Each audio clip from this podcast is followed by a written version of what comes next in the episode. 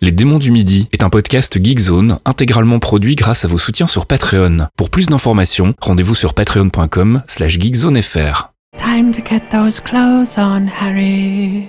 Time to go to work in the shit factory. C'est l'heure des démons du midi.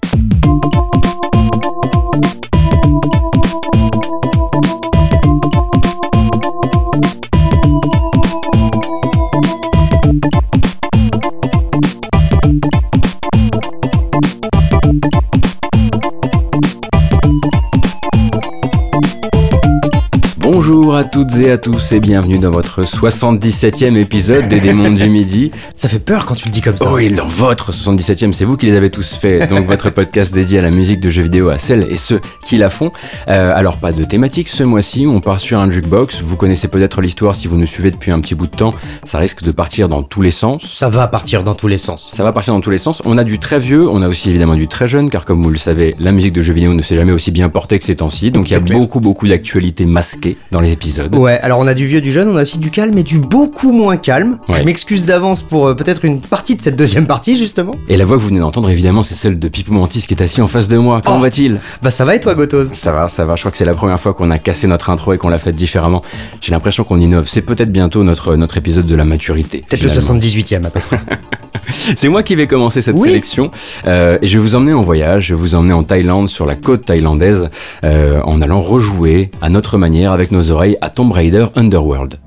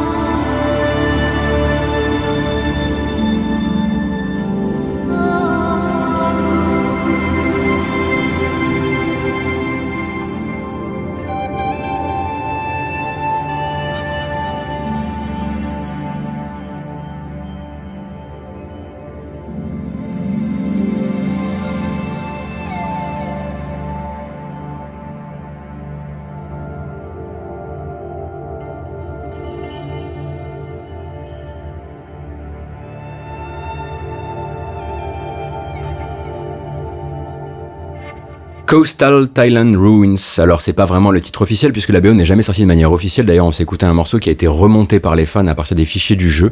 Euh, ils attendent toujours désespérément une vraie belle sortie par les ayants droit. Donc sur Tomb Raider Underworld, sorti sur PC, PS3, Xbox 360 et Nintendo DS. Oh la vache En 2008, à l'époque ça se faisait. Euh, soit un an après le premier Uncharted. Il y a eu ce petit overlap avant la réinvention de Tomb Raider et l'arrivée déjà euh, de Uncharted. Donc huitième jeu de la série qui a déjà quitté les mains de Core Design à l'époque euh, pour tomber dans celle de Crystal Dynamics qui l'avait encore il y a pas si longtemps. Et en gros, ils font l'épisode Legend en 2006, Core de- euh, Crystal Dynamics, le remake Tomb Raider Anniversary en 2007 que tout le monde a, a tant aimé. Legend et Anniversary sont d'excellents épisodes les deux. hein. Voilà, et Underworld 2006, 2007, 2008, autant dire que ça a pas dû chômer ni voir trop la lumière du jour euh, là-bas pendant un temps. Et c'est un bon jeu en fait qui hérite de pas mal de choses qui ont été construites pour Anniversary, un gameplay un petit peu plus un petit peu plus dynamique, un grappin, enfin, alors je vais pas dire grappin mais on va dire un fil hein, Merci bien. et ce genre de choses. Et euh, en plus, les, les ambiances sont hyper soignées. Là, par exemple, là, comme je le disais, on arrive en Thaïlande et tu arrives en hélicoptère au-dessus de la flotte et les côtes thaïlandaises. Il y a des ruines et pour les approcher, il va falloir nager sous l'eau et tu sautes directement de l'hélicoptère et tu nages sur fond de ce morceau. C'est un peu le moment nature et découverte. Ouais. Ça en jette un max, quoi. Et côté composition, euh, Nathan McCree a en fait laissé sa place depuis un bail parce qu'il faut savoir qu'on dit toujours Nathan McCree pour Tomb Raider, mais c'est 1, 2, 3 et c'est marre. Ouais. Euh, depuis, il y a Enfin, en déjà... fait, il a, il a juste posé les bases de l'ambiance un peu feutrée manoir, Croft, Angleterre, etc. Voilà, exactement. Et alors, il y a déjà une autre, une autre génération qui est déjà passée. Et là, on est sur Troels Brun Folman et euh, Colin O'Malley. Donc, euh, Folman est danois et O'Malley est anglais. Euh, donc, euh, eux sont des, sont en, team, tag team, on va sur cet épisode, mais c'est la seule fois où ils le seront. Euh, c'est l'un des rares boulots d'ailleurs dans le JV pour O'Malley, mais pour Folman, lui en fait, il reprend la série Tomb Raider à partir de Legend et donc à partir bah, de Crystal Dynamics. D'accord. Euh, tout simplement parce qu'en fait, il vient de signer pour eux la BO du FPS générico-générique Project Snowblind. Euh, TPS ou FPS, je ne sais plus. Euh, FPS, mais je trouve que FPS. t'es un peu dur en disant. Oh, c'était pas non plus. il avait des idées, Ou peut-être qu'il avait de la musique, il faudra qu'on s'y pense. c'est clair. Euh, et ensuite, du coup, il bosse sur Anniversary, sur euh, Underworld, sur Lara Croft and the Guardian of Light. C'était en 2010, hein, c'était quand même il y a déjà 10 ans, Oh on la le rappelle. Ah mon petit cœur. Et oui. Et puis quelques interventions chez Activision. Et généralement, quand tu arrives sur Activision et que t'es pas sur Call of, c'est souvent que t'es sur les Transformers. Euh, ainsi que Carrière Command pour Bohemia Interactive. Et j'ai commencé à écouter, c'est pas mal du tout. Alors, si vous aimez le plan-plan militaire, hein, Ouais. mais on essaiera de s'y pencher à l'occasion. Eh bien écoute mon cher Goto, c'est à moi, et je crois qu'il y a quand même une petite tradition à laquelle j'ai manqué sur quelques-uns des derniers épisodes, donc il est temps de s'y remettre un peu sérieusement, on va vous réveiller dès le deuxième morceau, et en plus avec un jeu de flipper, alors avouons que c'est pas tous les jours, Mhm. et un jeu de flipper sorti en 2019, c'est encore moins tous les jours, on va donc s'écouter Let's Play Baal sur la BO de Demon's Tilt.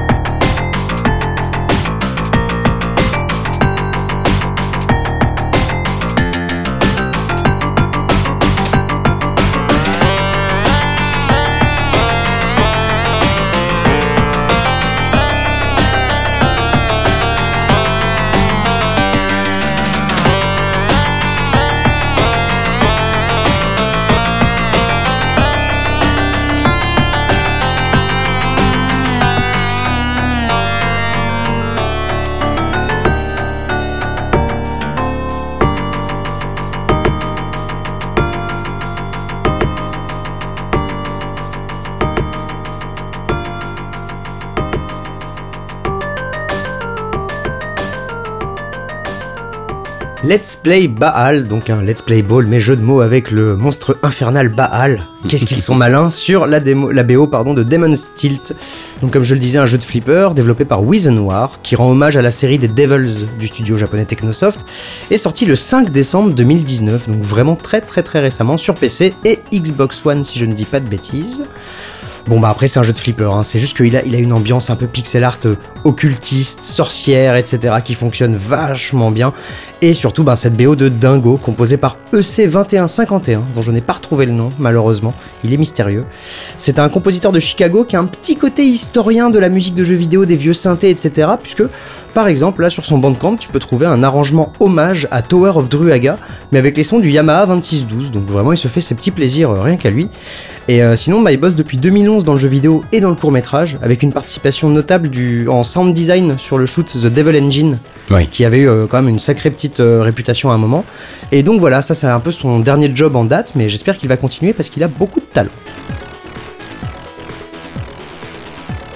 Alors pour le prochain morceau, j'ai eu un gros gros souci. D'abord, la BO n'était pas sortie au moment où est sorti le jeu, et puis ensuite j'ai eu un vrai cas de conscience. J'aime tous les morceaux exactement pareil, et j'ai une peur panique de choisir le mauvais. On va quand même se faire quelque chose d'assez classique, mais quand même un peu tordre les souvenirs des gens. Euh, on va écouter du Disco Elysium, oui, enfin. On, on va écouter certes le thème de l'hôtel du début de jeu, l'hôtel par lequel vous repassez chaque jour, celui que vous connaissez par cœur et dont vous connaissez le thème par cœur. Mais on va écouter la variation nocturne et ça change un petit peu l'ambiance.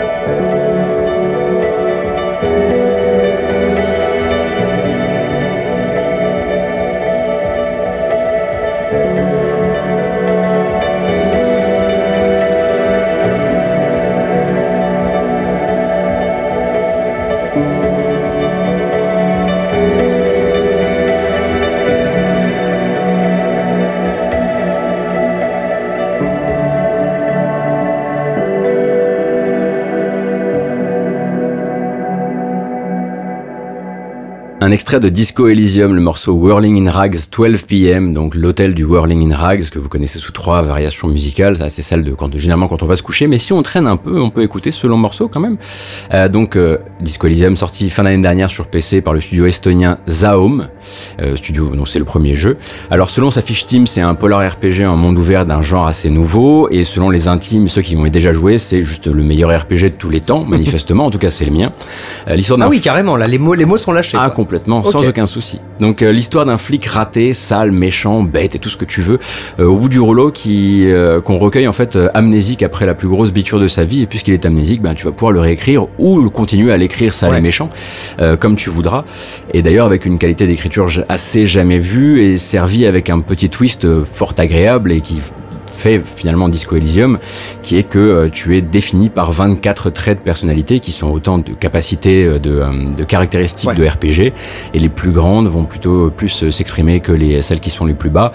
Et forcément là-dedans, ben on va euh, s'engueuler dans ta tête. On mais va ça, c'est-à-dire que tu l'as pas dit, mais elles s'expriment littéralement. En fait. Oui, elles parlent dans ta tête. Elles ont un visage, elles ont un ton, une manière de parler, une manière de te parler. en fait, c'est vraiment le RPG qui veut euh, euh, comment dire, retraduire le, le, débat intérieur, même si le débat part vraiment très très loin et que les différentes personnalités s'engueulent, etc. Bah, parfois même, j'imagine, dans la folie ou la maladie mentale, telle qu'on peut l'imaginer dans, le, dans la fiction, quoi. Ouais. Bien sûr, exactement. Et évidemment, ils vont essayer de te manipuler. Parfois, ils seront contents de ce que tu fais, parfois pas trop. Parfois, ils vont te forcer à faire des choses. Ça fait un, un évidemment un RPG assez cocasse, mmh. évidemment. Et donc, artistiquement, le jeu donne dans les décors post-soviétiques et ce qu'on a décidé d'appeler avec Isual un soir le Formica Punk, euh, soutenu par une BO assez magistrale qui a été composé par le groupe de rock anglais British Sea Power. Alors, formé en 2000 à Brighton par les frères Neil et Scott Wilkinson ainsi qu'un pote batteur qu'ils avaient dans le coin qui s'appelle Matthew Wood. Et euh, ben eux, en fait, existent depuis, ont plusieurs albums et quelques albums où effectivement on retrouve le côté extrêmement atmosphérique de la BO de Disco Elysium. Et pourquoi eux plutôt que quelqu'un d'autre, plutôt euh, qu'un compositeur euh, aguerri du RPG Bah tout simplement parce que pendant que Zaom était en train de, en train de prototyper ce jeu-là, justement en faisant des sessions de jeux de rôle mm. avec l'écriture du jeu, parce que c'était à la base c'était même pas des développeurs, c'était des artistes, des sculpteurs, des c'est presque un collectif d'artistes plus qu'un studio de développement de jeux vidéo. Quoi. Voilà, donc ils ont beaucoup prototypé sur papier véritablement. Et pendant qu'ils jouaient à ça, bah, ils écoutaient du British Sea Power. et c'est comme ça qu'ils sont allés les chercher. Et c'est comme ça que maintenant, bah, l'ABO a pu sortir tout dernièrement bah, sur Steam pour l'instant uniquement et sur les autres, et peut-être sur d'autres stores où le jeu est vendu, mais on attendra encore pour les plateformes de streaming, etc. On va attendre très très fort. Cependant, c'est une sorte de Reader's, Reader's Digest de la vraie BO. En tout, elle fait 4 heures, et là, c'est quelques morceaux qui ont été remis bout à bout pour faire un petit album de 18-20 morceaux, un truc comme ça. Donc j'imagine que t'attends la complète avec grande impatience. Et bien évidemment. te vois déjà faire le malin avec tes petits jeux récents, la sortie il y a même pas 8 mois. Et qui révolutionnent leur genre, rien que ça, c'est vrai. Oui, bon, il en faut, il en faut, et je te l'accorde, ça vu que j'y ai pas encore joué. Mais moi je vais remonter en 91 parce que ça va bien quand même. Et on va s'écouter le stage 2 d'un petit jeu qui relie à sa manière les légendes arthuriennes, Knights of the Round.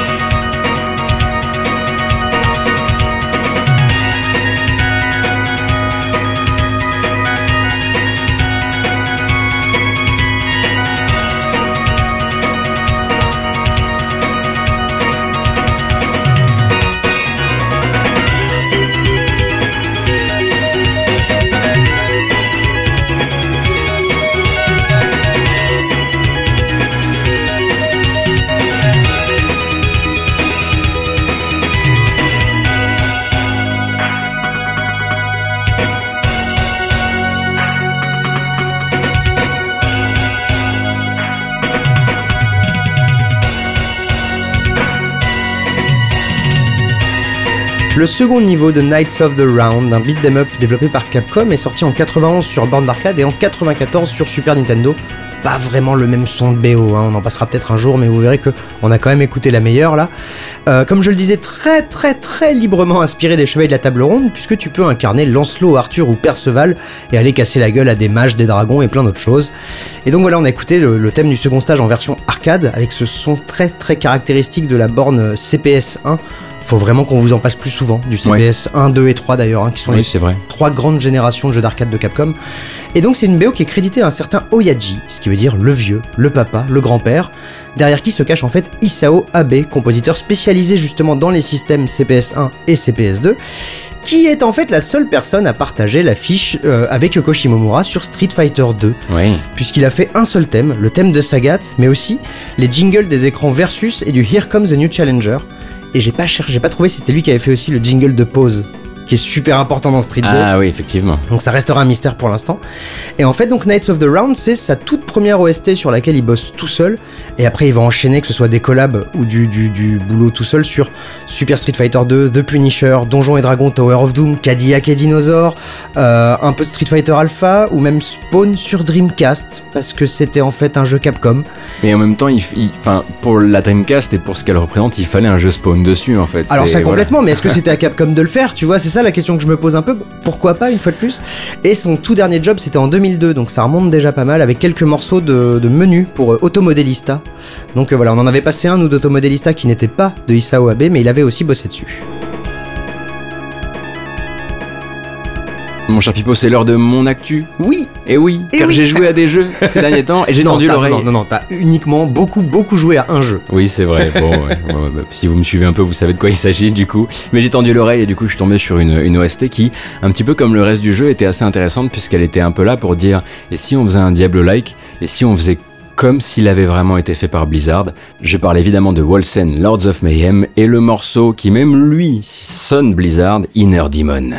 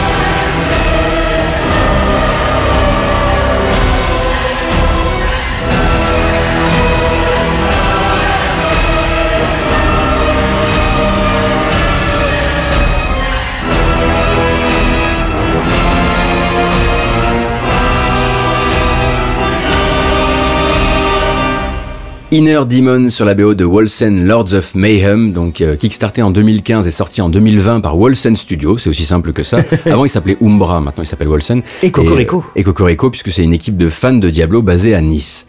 Euh, donc je dis fan de Diablo parce que c'est exactement ce qu'est le jeu, c'est un Diablo-like, c'est même pas un hack and slash, c'est un Diablo-like, Diablo Ouais. 3-like même, euh, matinée d'emprunt à ce qui marche ailleurs, dans Pass of Exile, dans Grim Dawn, etc. Donc c'est un jeu très suiveur, très dans la mouvance, parfois dans l'hommage un peu, euh, on va dire maladroit, Bah tellement Diablo 3 qu'ils ont même repris le système de runes qui était une des grandes idées de Diablo pour euh, avoir des modificateurs sur tes pouvoirs et tout. et des designs de personnages, Ouais. etc., etc. Ouais. Mais bon, j'ai quand même passé 50 bonnes heures de jeu dessus et euh, je dirais qu'il faut quand même faire gaffe parce que le jeu bouge bien, il est vraiment très très beau. C'est comme on imaginerait Diablo 4 en vérité. Oh Euh, la transmission d'impact est top, la mise en scène est surprenante, mais alors le scénario c'est cliché sur cliché et le jeu est sorti trop tôt.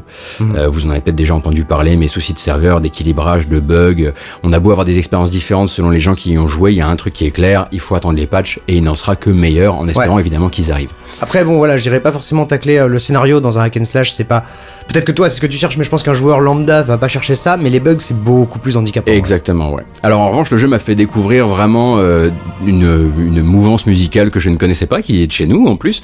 Euh, la BO a des moments d'une grâce assez folle, et en plus voilà des moments, comme on peut le dire, qui sont vraiment, qui viennent chercher Blizzard sur la machine très épique, Ouais. euh, avec des chœurs, de la diablerie, tout ça, tout ça. Oui là j'imagine que ça se passe dans une église qui est elle-même dans les enfers, qui sont eux-mêmes au paradis avec oui, du, non, feu, mais- du feu, du feu, du feu, c'est marrant que tu dises Enfer et Paradis parce que le jeu est également très inspiré de Darksiders dans les Ah. coins, donc euh, c'est vrai que ça marche assez bien. Et donc ça m'a fait découvrir deux compositeurs, Jean-Gabriel Reynaud et euh, Cédric Baravaglio, qui sont deux Suisses qui ont monté en 2015 dans un studio qui s'appelle Unique Horn Studio, donc pour la blague avec euh, Unicorn. Donc spécialiste du, trail, du trailer, et ils ont collaboré sur quelques bandes d'annonces qui ont bien bien marché ces derniers temps. En fait, ils ont commencé en 2015 et depuis ils ont déjà bossé sur des trailers pour Destiny 2. Oh. Euh, et ils ont collaboré sur le sur l'un des trailers du dernier film Star Wars à date quand même. Ok, et derrière euh, un petit studio niçois arrive à se les gauler quoi. Ben oui, oui, oui, oui. Sachant qu'ils ont également bossé sur le trailer de Diablo 4. Euh, alors le, le premier, donc Jean- Jean-Gabriel Jean Gabriel Reynaud, euh, il a un parcours assez classique, conservatoire, etc. Euh, il est il s'est inséré là-dedans par, ce, par connaissance et par envie de faire de la soundtrack sans forcément savoir qu'il voulait faire de la soundtrack de jeux vidéo. Hmm. En revanche, pour Cédric Baravali- Baravaglio, c'est un peu particulier. Lui, il vient du communautaire et plus précisément de la web série. Il a bossé sur Noob, Ah d'accord. alors c'est pas le compositeur principal de Noob, mais Noob, mais il a bossé sur Noob. Et euh, ils ont monté Unicorn ensemble. Et euh, là bientôt en jeu vidéo, ils vont bosser sur Darksburg. Ok. Euh, et ils sont toujours crédités sur l'ABO déjà terminée selon eux de Hater. Ah. Toute la question étant de savoir, avec les nombreux déboires de Hater, autant en termes de communication que de perte de leur éditeur Devolver, est-ce que la BO va être gardée quand le jeu sortira enfin? On ne sait pas. Faudrait d'ailleurs qu'on leur pose la question, un de ces quatre. Ah c'est clair. Mais voilà, pour l'instant, ils bossent là-dessus et on est sur une petite, euh, une petite poche, on va dire bien de chez nous, qui a pas peur de faire des trucs qui pourraient sonner comme du gros Blizzard. Donc, euh, il Oui. y a probablement, il faudra qu'on tende l'oreille, ça risque d'être assez intéressant pour la suite. Alors avant de lâcher mon, mon actu et de te laisser repartir, Pipo, je- quand je disais bien de chez nous, je parlais évidemment plutôt de l'Europe de l'Ouest, parce qu'effectivement c'est la francophonie, voilà, euh, plus que la France. Et donc Pipo, qu'est-ce Eh qu'on a pour la suite? Ah bah pour la suite on va garder le côté un peu épique, mais nous on va rajouter une grosse grosse dose de débile, hein, parce que sinon c'est pas rigolo, et de la guitare électrique par-dessus, parce que ça va généralement bien avec le débile. On va s'écouter Bloody Tears hein, de Castlevania que vous connaissez tous depuis des décennies, mais pas dans Castlevania, mais plutôt dans Castlevania Judgment, le jeu de baston.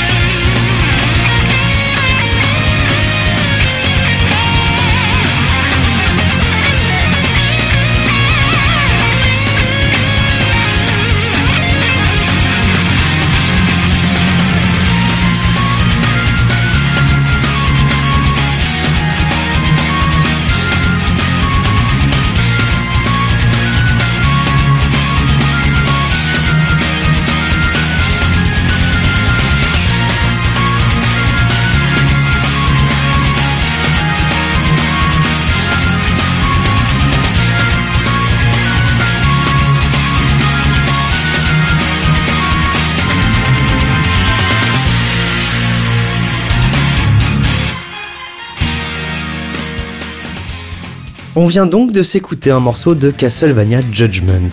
Ah, Donc un jeu de baston Castlevania, premier point d'interrogation, par les développeurs de Kuru Kuru Kururin et Bloody Roar Primal Fury, second point d'interrogation, sur Wii, triple point d'interrogation, avec un Kara Design par Takeshi Obata, le dessinateur de Death Note, qui n'a jamais remis un autre pied dans le jeu vidéo. Donc quadruple point d'interrogation pour ce jeu Camulox qui...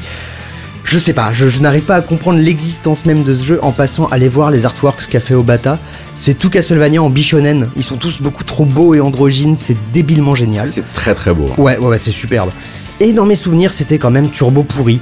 Euh, il faudra peut-être, je sais pas, en réécoutant le morceau, en, en- en repensant au jeu, il y a une espèce de curiosité morbide qui m'a donné envie de le relancer. Donc peut-être que je retournerai voir un peu si la patine des années n'a pas rendu le jeu un peu plus euh, digeste. Et surtout, bah voilà, c'est du gros fanservice, hein, même dans les persos jouables, puisqu'on va avoir Eric Lecard de l'épisode Bloodlines sur Mega Drive, ou même Cornell, le héros, ou le méchant, je sais plus, de Castlevania 64, Ah qui je sais, voilà, est, est- est un de tes épisodes de l'amour, et ben il est jouable. Oh mais tu sais que je suis pas allé assez loin dans le jeu pour, pour faire sa connaissance, je pense. Que le troisième, euh, le, le troisième saut dans le vide, t'as t'as à peu près sorti du jeu.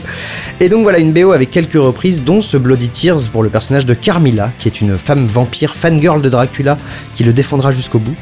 Et donc c'est repris par le Konami Kukeya Club euh, sur des arrangements de Tasushi Asada, qui partage la BO avec Michiru Yamane sur le coup. Donc elle est toujours dans les bons coups, mais là elle était revenue réarranger aussi des morceaux.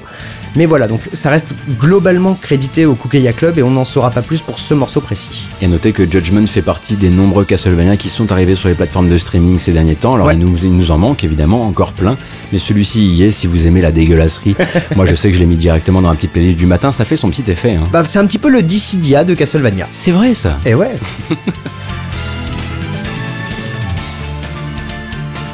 Nous parlions tout à l'heure des actus masqués. Bon, bah, celle-ci est presque une actu masquée. C'est vraiment parce qu'on n'a pas joué au jeu, ni Pipo ni moi, qu'on Ouais. peut se permettre de le glisser un peu, un peu plus tard.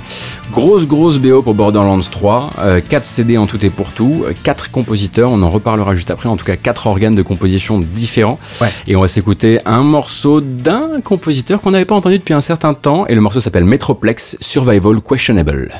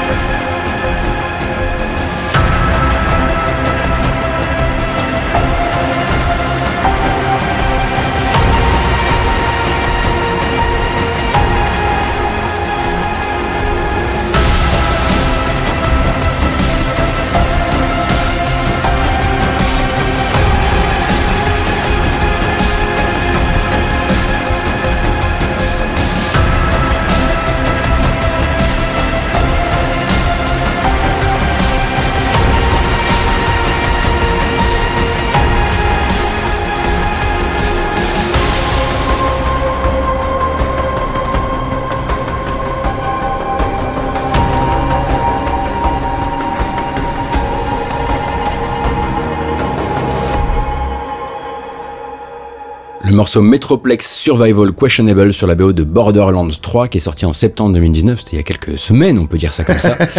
donc euh, série qu'on ne présente plus quand même, hein, donc looter, shooter, coloré et extra con.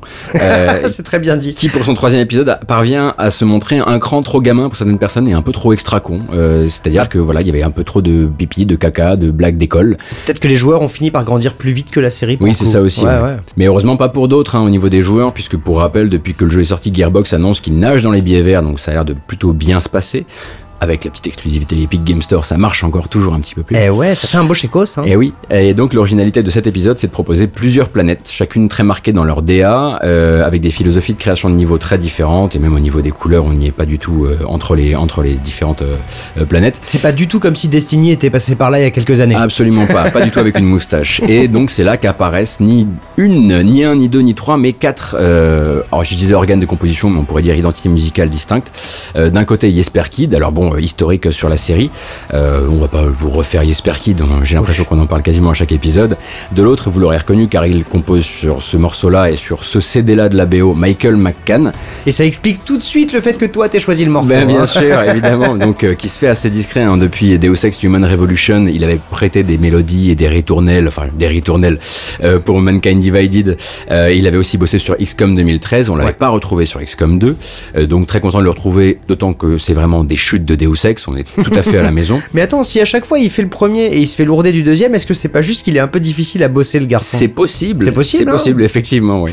Alors, un peu à la marge, on trouve un duo qui se nomme Finishing Move, j'adore le, le nom, euh, et qui sévit depuis 2015 et plutôt d'abord aux côtés de Microsoft, notamment sur Halo Wars 2 et Halo 2 Anniversary, Ok. euh, mais en gros qui sont maintenant un petit peu à la colle avec les éditeurs. Dès qu'il y a des remakes qui sont pas trop trop loin, et puis Mm. bah là ils ont réussi à placer un CD entier dans la BO de Borderlands 3. Propre. Et encore un peu plus loin pour quelques morceaux, puisque c'est le plus petit CD, il doit faire 8 morceaux, euh, un compositeur et sound designer interne à Gearbox qui s'appelle Rayson Warner. Et donc voilà, lui, il est voilà, il a toujours été chez Gearbox, il a toujours filé des petits coups de main par-ci par-là, mais généralement son nom ne ressort, enfin ressort quasiment pas en fait Mm. dans les crédits des jeux.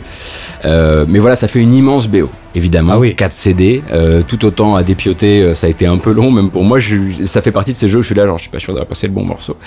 Euh, et c'est disponible sur toutes les bonnes plateformes de streaming et d'achat de musique, donc vous avez largement de quoi faire.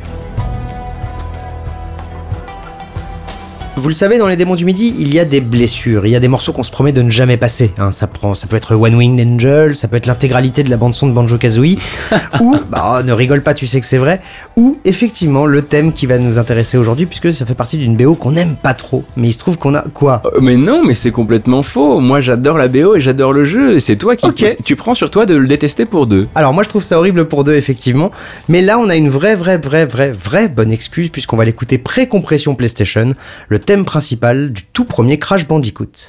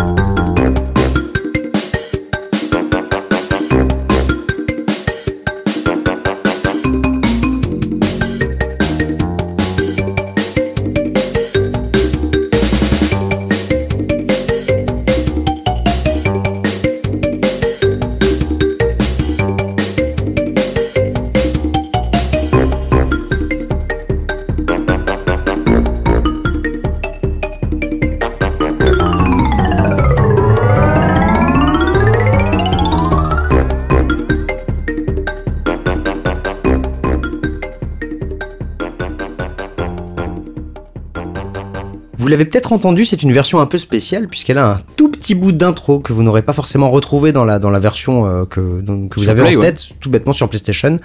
Donc voilà le thème de Crash Bandicoot, un jeu de plateforme développé par Naughty Dog et sorti en 96 sur PlayStation. Jeu qui va sceller la relation entre le studio et Sony. Vraiment, s'il y a encore eu euh, il y a pas longtemps Uncharted et si The Last of Us 2 arrive, c'est peut-être sûrement grâce au tout premier Crash Bandicoot. Rappelons d'ailleurs son nom de code hein, qui était Sonic's As Game, le, le jeu du cul de Sonic, puisqu'en fait l'idée c'était de dire c'est le premier jeu de plateforme euh, vu de, de- des fesses du personnage principal. Tu le vois de dos et il est en 3D, c'était un peu très nouveau. Ah oui, Et effectivement. du coup, bah eux étaient fans de Sonic et c'était on veut que ça aille vite, mais c'est vu de dos, donc c'est le cul de Sonic. ok. Et au, au niveau de ces musiques un peu infernales, mais maintenant que j'apprends que je suis seul dans ma galère, et ben je vais y rester un peu infernal comme je l'ai écrit. Elles sont composées par Josh Mansell.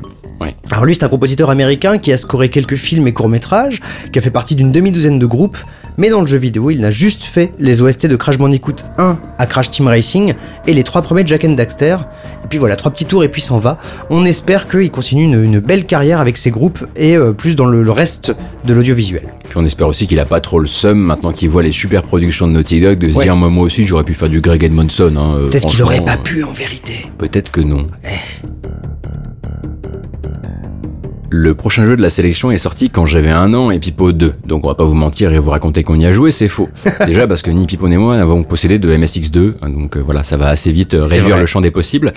On va s'écouter le thème principal, puisque c'est le thème du premier niveau et que le jeu est assez difficile, de Hinotori.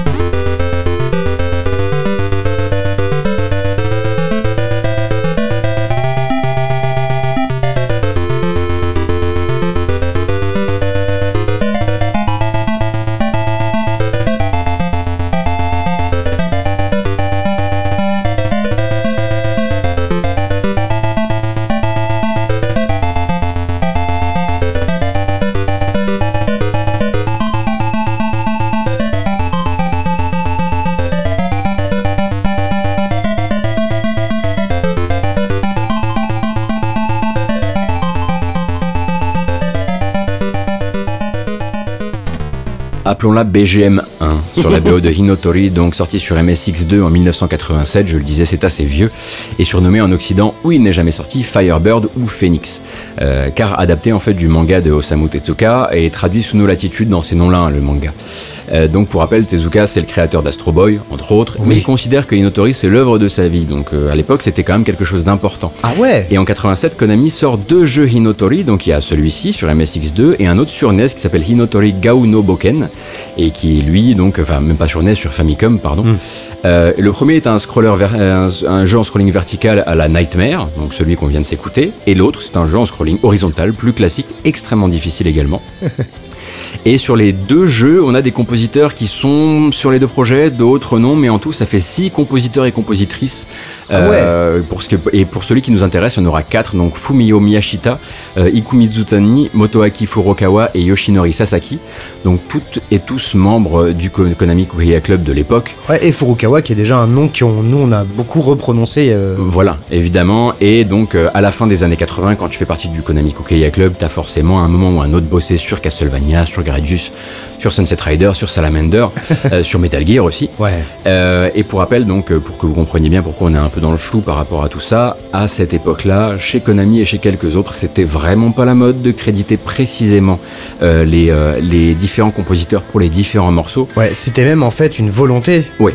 De l'éditeur pour pas se faire piquer ses talents en fait. Voilà, exactement. Et depuis, euh, interview par interview, traduite en anglais ici, en France là, car on sait qu'il y a quelques gens extrêmement, euh, extrêmement vénères chez nous aussi, c'est la communauté finalement qui reproduit euh, ce qui aurait dû être le livret du CD, Ouais. euh, en se disant, tiens, là j'ai cru comprendre que c'était machin qui avait composé, composé ceci, etc. etc.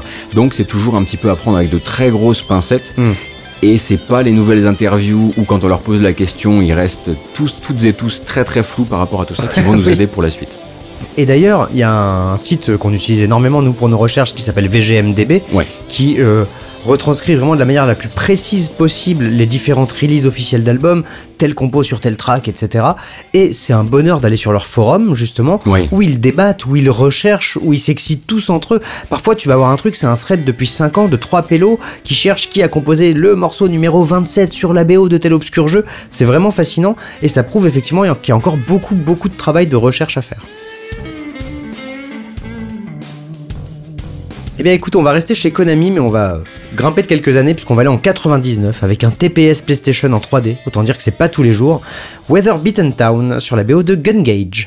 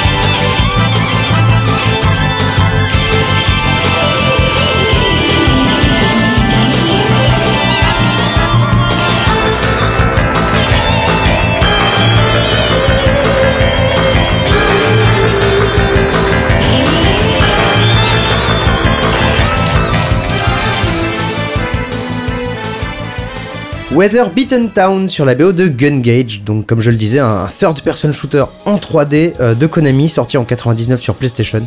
Moche comme tout, un peu claqué dans le gameplay de ce que j'en ai vu, mais éminemment sympathique de ce que j'en ai lu.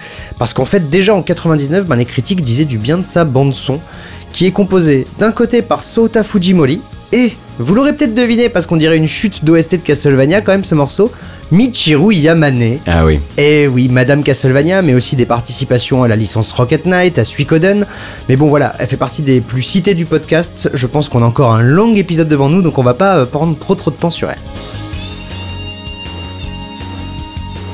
On arrive à la moitié de l'épisode et normalement je vais, devrais juste tendre le, le tapis rouge à Pipo parce que c'est lui qui va s'occuper de l'invité. Euh, Mhm. je tiens simplement à préciser que ce soir, dans le 18e arrondissement où on enregistre, c'est un petit peu la fête. C'est vrai. Et peut-être que Faskill n'arrivera pas à tout gommer. Peut-être qu'il y aura parfois des gens qui font la fête dehors, des éclats de voix, et peut-être des chats aussi en intérieur. Et ça, c'est de mon fait. Alors, Pipo, notre invité ce mois-ci, c'est qui? Alors notre invité, il est un peu spécial puisqu'il s'appelle Nick Dwyer. Il n'est pas à proprement parler compositeur d'OST de jeux vidéo, mais on va dire que son ombre plane de plus en plus sur cette industrie puisqu'on lui doit notamment la série documentaire Digging in the Carts qu'il avait fait pour euh, Red Bull, euh, qui était fantastique, vraiment, et également une mixtape à venir dont tu vas nous parler un petit peu en désannonce tout à l'heure. Mais je pourrais même dire d'ailleurs que le, digging, le, le projet Digging in the Cart s'est transformé de nombreuses fois. Il Oui, y a d'abord eu les, les documentaires qui nous ont mis une claque monumentale. puis les podcasts. Ensuite, il y a eu Digging, Digging in the Cart Radio. Là, on a commencé à devenir extrêmement jaloux quand même, parce que les moyens n'étaient pas les mêmes et lui allait directement au Japon et aux US discuter avec les DJ US et les compositeurs japonais. Alors, avec tout le respect que j'ai pour Fast Kekaf, ils ont Red Bull, on a Geekzone. Évidemment, on n'allait pas pouvoir faire ça. Effectivement, et c'est vrai que voilà,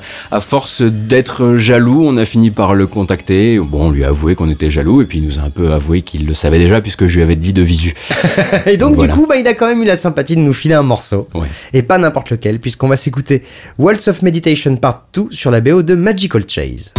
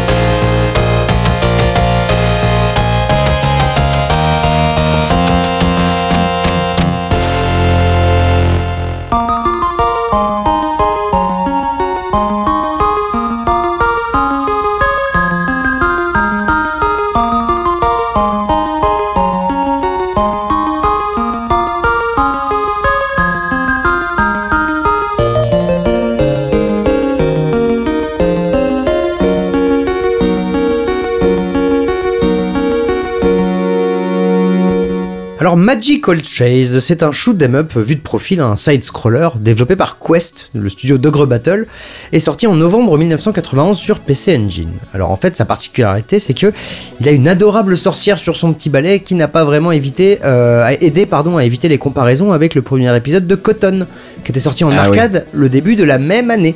Donc bon, c'est quand même un très chouette jeu, mais c'est vrai que du coup, ben, la même année, ça fait le deuxième shoot 'em up en scrolling horizontal avec une sorcière sur un, ba- sur un balai. Ça commençait à faire un peu beaucoup. C'était un peu l'époque des concours à qui réussira le mieux à, ma- à maquiller un avion. Hein, pour Oui, c'est clair, euh, complètement. Et en tout cas, le rendre kawaii. Oui. Euh, le jeu est ressorti sur PC en 98 et même sur Game Boy Color en 2000. Alors, une fois de plus, hein, la BO, c'est pas vraiment la même que sur PC Engine, on va pas vous mentir. Et donc voilà, il y a surtout cette très très chouette bande-son, composée notamment par le jeune Masaharu Iwata et son comparse, pas plus vieux, hein, qui venait à peine d'entrer chez Quest avec 3 ans de métier, Hitoshi Sakimoto Eh oui. Puisqu'en fait les deux vont former un dynamique duo chez Quest à partir de 1988. Et alors on va pas vous faire vous refaire l'intégrale vu le temps que ça prendrait, mais très vite fait, euh, Hitoshi Sakimoto c'est Ogre Battle, Final Fantasy Tactics, Bloody Roar, Radiant Silvergun, Vagrant Story, Gradius 5 et je m'arrête là, mais voilà, c'est vraiment une légende. Je rajoute FF12 juste pour qu'on se fasse Oui. pas cramer en place publique. Oh, C'était un petit peu un choix militant de ma part. Mais en revanche, voilà, pour ce qui est de Nick Dwyer, donc le monsieur qui nous a proposé euh, le morceau, je vais plutôt te laisser en parler parce que tu connais un peu mieux que moi le dossier. Alors quand on le regarde de, de notre petite lorgnette, on a l'impression que Nick Dwyer est historien de la musique de jeux vidéo, alors Mm. qu'en vérité il est historien de la musique. Ah. Euh, lui à la base euh, était animateur sur une chaîne de télé il y a quelques années maintenant, quelques longues années maintenant, en Nouvelle-Zélande. Oui, c'est un, un enfant star. un C'est un enfant star, exactement. Et puis ensuite, euh, par euh, son bagou naturel et son goût pour la musique, il a commencé à faire le tour du monde pour eh ben, faire des programmes là-dessus, mais aussi ben, fouiller les disquaires comme pas possible. Et puis ça l'a amené vers la musique de jeux vidéo, d'où les Digging in the Cards, donc qui était une série documentaire sur, euh, enfin produite par Red Bull, qui nous nous a énormément inspiré, énormément euh, euh, éclaté la tête hein, d'ailleurs. En, en gros, dedans, il fait un truc très intéressant qui, ra- qui raccroche sur ce que tu disais sur le fait qu'il n'est pas que dans le jeu vidéo. Ouais. C'est qu'en gros, il allait au- autant voir des vieux et des vieilles compositeurs et compositrices japonais que des, des producteurs hip-hop plutôt actuels, ou en tout cas d'il y a 10-20 ans. Et c'est là que tu vas te retrouver à voir Flying Lotus qui digue dans sa cave à vinyle un sample de, de Pac-Man ou des trucs comme ça, et qu'à côté, trois plans après, t'as Junko Ozawa, compositrice de Pac-Man, qui te montre comment est-ce qu'elle a composé à l'époque. C'est incroyable. Et lui, en fait, est devenu ensuite, via la marque Digging in the Cart, une sorte de- d'entremetteur entre l'Orient et l'Occident. Mm. Euh, quand Yuzo Koshiro est venu jouer à Paris euh, pour un événement organisé par Red Bull, c'était vraiment l'homme de confiance de Koshiro. C'est lui Ouais. qui faisait ses balances et qui lui disait ton son Streets of Rage, euh, il sonne bien dans ce coin de la pièce ou pas bien dans ce coin de la pièce, etc. Et ensuite, il a récupéré la marque Digging in the Cart. Maintenant, elle lui appartient. Au début, Mm. moi, je m'inquiétais un peu. Je le regardais de loin. Je me disais tiens, comment il va se démerder? Parce que l'air de rien, t'as pas envie de rester à, à la colle avec Red Bull toute ta vie. Maintenant, ça lui appartient. Donc, il fera probablement d'autres choses avec. Mm. On reparlera un peu plus tard dans l'épisode d'un autre truc qui produit pas du tout avec Digging in the Carts, mais on aura l'occasion d'en discuter. Mais d'ici là, évidemment, c'est un invité, donc il nous a proposé un speech. Et oui, C'est peut-être d'ailleurs le speech le plus long de l'histoire du C'est podcast. pas impossible. Et ça tombe bien parce qu'il nous parle justement de la jeunesse de Digging in the Carts. Ce morceau a beaucoup de signification à mes yeux pour pas mal de raisons. D'abord, je pense que de toutes les puces sonores, je suis naturellement attiré par celle de la PC Engine. C'est un son tellement pur, capable d'émerveiller et d'impressionner entre les bonnes mains. Et Hitoshi Sakimoto savait vraiment tirer le meilleur du matériel qui lui faisait face, quitte à créer des logiciels sur mesure pour s'assurer d'avoir un son unique.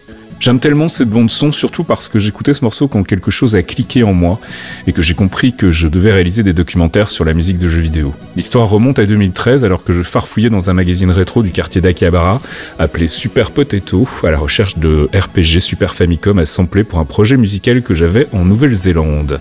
Et là, je vois Magical Chase rangé dans le coin des super raretés avec un prix d'environ 30 000 yens, soit autour de 250 euros. Je n'en avais jamais entendu parler, donc en rentrant à l'hôtel, j'ai cherché des infos dessus. Créchais au Cerulean Hotel de Shibuya avec une vue incroyable sur une collection de buildings qui n'en finit pas et qui ressemble à un gigantesque coffre à bijoux. Quand ce morceau est passé alors que je regardais cette incroyable vue sur Tokyo by Night, j'ai été soufflé par la qualité de la composition, d'autant plus soufflé que je ne savais rien de Sakimoto à cette époque. J'ai instantanément commencé à travailler et c'est là qu'est né Digging in the Carts. J'ai développé un tel attachement à ce morceau que je nous ai forcé à prendre un hélicoptère pour filmer Tokyo de nuit et ramener des plans à sa hauteur. Et donc encore un grand merci à Nick Dwyer pour sa proposition et à Faskill pour sa voix toujours si mélodieuse. Et c'est toi Gotos qui va reprendre le corps de l'émission. Oui, et je vais repartir en plus vers des couleurs et des directions artistiques qui devraient être celles qu'on appelle le pipocore puisqu'on part sur un jeu Vaporwave au dernier degré. Oui Il s'appelle Art School avec un Q et le morceau s'appelle Fuzzy Dinky.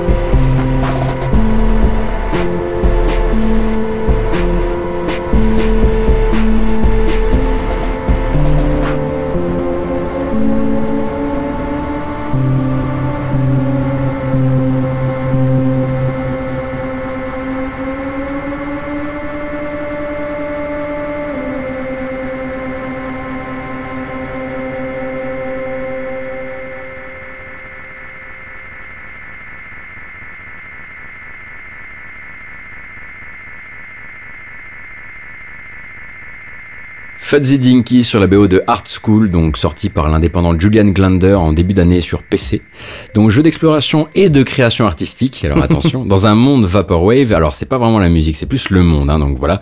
Puis Mantis, tu te serais très bien senti dans ce monde-là. On est vraiment dans euh, un univers en 3D extrêmement basique, turquoise et rose, où tu dois créer des œuvres d'art, des peintures pétées, des sculptures pétées, qui sont ensuite notées par une intelligence artificielle. Ah bah c'est une école d'art, ils le disent. Ah oui, exactement. Et donc, c'est un petit jeu entre le casual gaming, l'hyper simulation et le délire parti un peu trop loin parce qu'évidemment, l'IA, elle ne sait pas trop ce qu'elle doit faire de tes machins où en gros, tu fais souvent des espèces de. Des zouzous, on peut le dire. Voilà, des, des, des, des zouzous, des étrons fluo, faut, faut, il, faut, il faut s'avouer les choses. Avec en prime donc une BO, et on, est, on ne cessera jamais de le dire, c'est souvent bon signe, composé par le développeur. Ah on s'est donc écouté du Julian Glender, euh, que je vous invite à googler si vous voulez vraiment vous faire éparpiller le cerveau façon puzzle par les flashs fluo et les créations 3D impies. Parce qu'en gros, il n'a jamais rien sorti en termes de musique avant ça sur Internet. Mais en tant qu'artiste graphique, wow Il y a des trucs à voir et on part souvent dans le très très loin. J'avais vraiment Il y a peut-être des substances, quoi, c'est ça que t'es en train de me dire. Peut-être bien. J'avais vraiment l'impression de tomber sur un livre d'images que je n'aurais pu trouver que chez toi. et donc le Ouais, j'ai ramené ça d'un voyage un peu chelou. oui, c'est ça. Et donc la BO, c'est un de mes petits trésors cachés de l'année 2019 et euh, bah, devinez quoi, en plus c'est gratuit. Enfin, en tout cas, c'est en pay what you want sur Bandcamp. Alors tout n'est pas aussi drônant que ça. Parfois, il y a des petites voix extrêmement haut perchées qui rappellent plutôt du Callum Bowen Hmm. ou ce genre de choses. Mais quand même, pour les pour les playlists de boulot, moi je trouve que Art School, ça se, ça se met directement dedans et c'est assez naturel. Alors tu as dit Pipocore. Je- oui, oui, quelque si, part, non, je- non, tu l'as dit, tu l'as dit. C'est ce que j'ai dit, ouais. Euh, Tu as dit musique de boulot.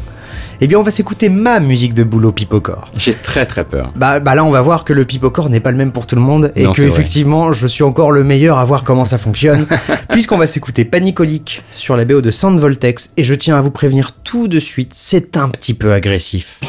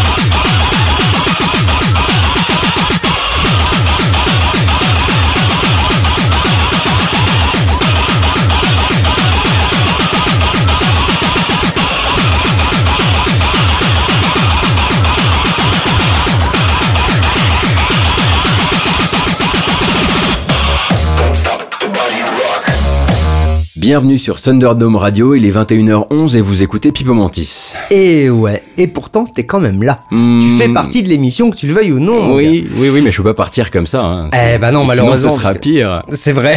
Sinon, tous tes morceaux, je vais les remplacer par des trucs comme ça.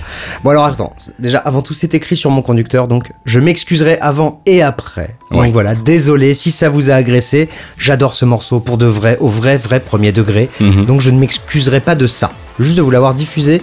Peut-être de manière. Peut-être que j'ai oublié encore de mettre plus de forme qu'il fallait, quoi. Mais bon. C'était- cavalier, quoi. Exactement, j'apprécie ça, les cavaliers de l'apocalypse plutôt même. Donc Sound Voltex, comprendre Sound Vortex, forcément. Euh, jeu de rythme développé par Konami et initialement sorti en 2012. En gros, la série continue avec un épisode sorti début 2019 qui lui s'appelle Sound Voltex Vivid Wave. Et euh, voilà, il fait sa vie en arcade au Japon. Euh, quelques boutons et surtout des potards en fait, deux potards à gauche et à droite qu'il va falloir tourner en fonction de certains éléments visuels. Allez vraiment regarder en fait sur YouTube des parties de Sound Voltex parce que je vous, l'expliquerai jamais aussi bien que c'est cool à regarder et que ça a l'air jouissif à jouer quoi pour le coup. Et donc il y a une OST éclectique qui contient aussi de la grosse frappe débile, comme je l'ai écrit, hein. ici composée par Show de son vrai nom Akira Michishita, qui est en fait un des grands noms de cette nouvelle vague d'artistes électro-japonais ultra violents, ultra club, très hardcore. On a tendance Ouais, à dire un- oui, c'est plutôt un club à ciel ouvert et, et potentiellement illégal, quoi. Ah, euh, de, de ouf. Mais euh, on a tendance à dire que le Japon a parfois 10 à 15 années de retard sur euh, les modes musicales en fait. Mhm. Qu'ils ont eu le glam rock euh, à l'époque de X-Japan, mais 10 ans après Kiss et Yes, etc. Bah là, on a l'impression qu'ils commencent à avoir limite la gabber et la, et la hardcore des années euh, 2000. Mhm. Et c'est assez réjouissant de mon côté. Donc voilà, on peut citer d'autres- articles, d'autres artistes, pardon. Il y a Topazolite, il y a Aran, il y a DJ Genki qui sont aussi sur d'autres jeux japonais, genre Groove Coaster, etc. Je vais pas trop me perdre là-dedans. On va revenir donc sur Akira Michishita. Hormis Sound Voltex et un peu beaucoup de Beatmania, ce qui va pas surprendre grand monde, hein, du Non. Beatmania 2DX. Bah, il est plutôt timide en jeu vidéo, mais il a une énorme collection de gros bangers quand il faut travailler donc vite et fort sur son SoundCloud. Suis très impatient d'écouter le prochain morceau parce qu'on a toujours eu une sorte de complexe dans les démons, c'est d'écouter des morceaux plutôt typés suspense, Mm. horreur, etc. Parce que c'est pas forcément les trucs que vous avez envie d'écouter quand vous, quand, voilà, quand vous prenez le métro ou quand vous faites un trajet en voiture. Cependant là, il y a un petit jeu indé euh, développé sur plusieurs pays européens euh, qui est allé chercher un compositeur qu'on aime beaucoup pour vraiment du suspense, du vrai, le morceau A Great Place to Work sur la BO de Yuppie Psycho.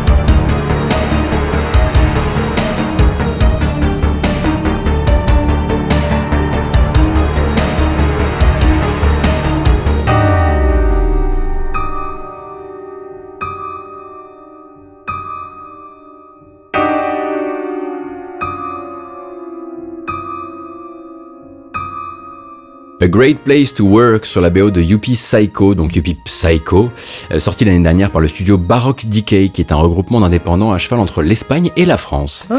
Donc Yuppie Psycho, c'est un jeu d'aventure et de puzzle matiné d'horreur, dans lequel tu incarnes un jeune employé qui pointe à son nouveau job, donc c'est un grand immeuble dans une grande firme, qui s'appelle Sintra Corp. Oui, parce que, ce que en fait, un yuppie, euh, c'est le terme un petit peu Voilà. argot euh, anglophone pour parler des, des gars en costard de Wall Street ou pour nous de la défense. Quoi. Voilà, le- ce qu'on appelle un poste stagiaire. Voilà. Voilà. Euh, et donc il s'apprête à découvrir que son job consiste à chasser une sorcière qui jadis garantissait la puissance de la firme, mais qui s'est retournée contre elle et qui terrorise maintenant euh, les, euh, les employés. Très drôle comme pitch. Alors attention, hein, ça a beau être du pixel, c'est quand même assez explicite et gore, visuellement surtout, et dans les concepts parfois aussi qui sont manipulés. C'est pas juste de la simple épouvante, c'est pas du spooky, c'est un truc auquel moi je pourrais difficilement jouer, je pense, sachant que je suis une petite nature. et comme vous avez pu l'entendre, sur la, quand la BO s'y met, euh, voilà, on n'est pas à moitié Ouais. sur le suspense, on a, on a vraiment exprès choisi un morceau plutôt court pour que vous ayez vraiment une petite dose. À côté de ça, il y a des trucs euh, vraiment... euh, Enfin, c'est limite de la musique d'ascenseur et c'est fait pour. Ouais.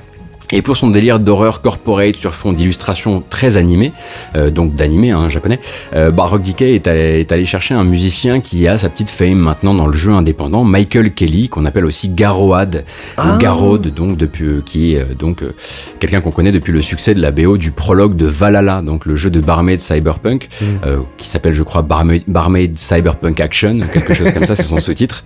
Et depuis, il a signé la BO du jeu en lui-même, parce qu'il y avait d'abord le prologue et ensuite le jeu, celle de Yeek, le RPG postmoderne, qui était Ah oui. finalement pas si bien manifestement selon les, selon les retours, Ouais. et celle de Yuppie Psycho.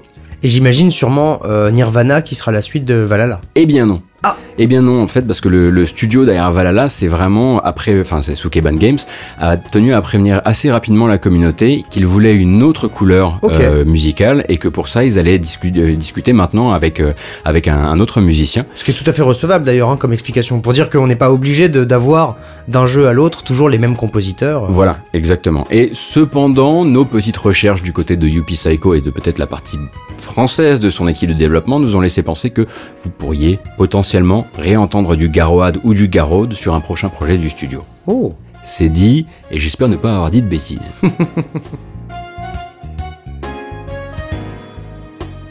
Pour être tout à fait franc, le prochain morceau est tellement euh, intéressant et peut-être même connu que je pensais qu'on l'avait déjà passé. Tout bêtement, c'est des choses qui arrivent parfois.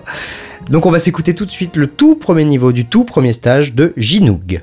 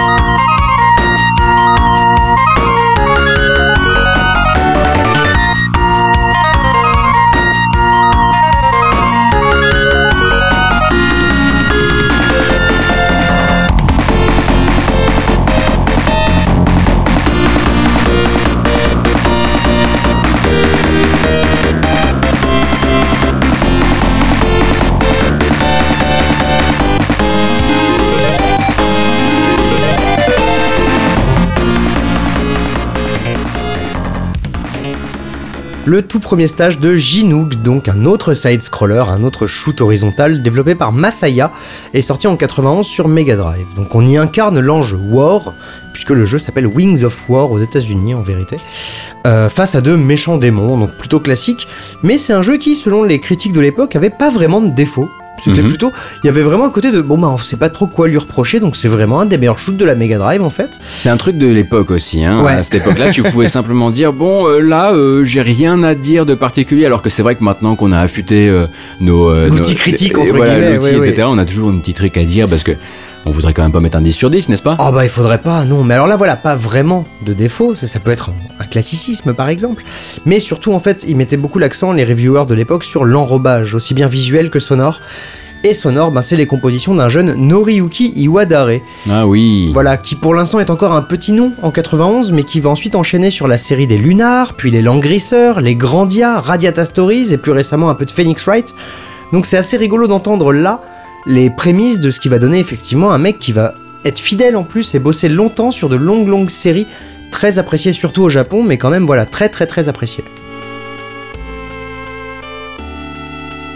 Ça fait longtemps maintenant, enfin longtemps, quelques mois, mais ils ont, ils m'ont semblé extrêmement long que j'attends de savoir si ce morceau appartient ou non à Electronic Arts. Et du coup, est-ce qu'il est licencié pour l'occasion ou est-ce qu'il a été créé pour l'occasion? Maintenant, on le sait. L'opening de Jedi Fallen Order, c'était du metal mongol, metal folklorique mongol, avec le morceau Sugan Esena et le groupe The Hue, The Hue, The You.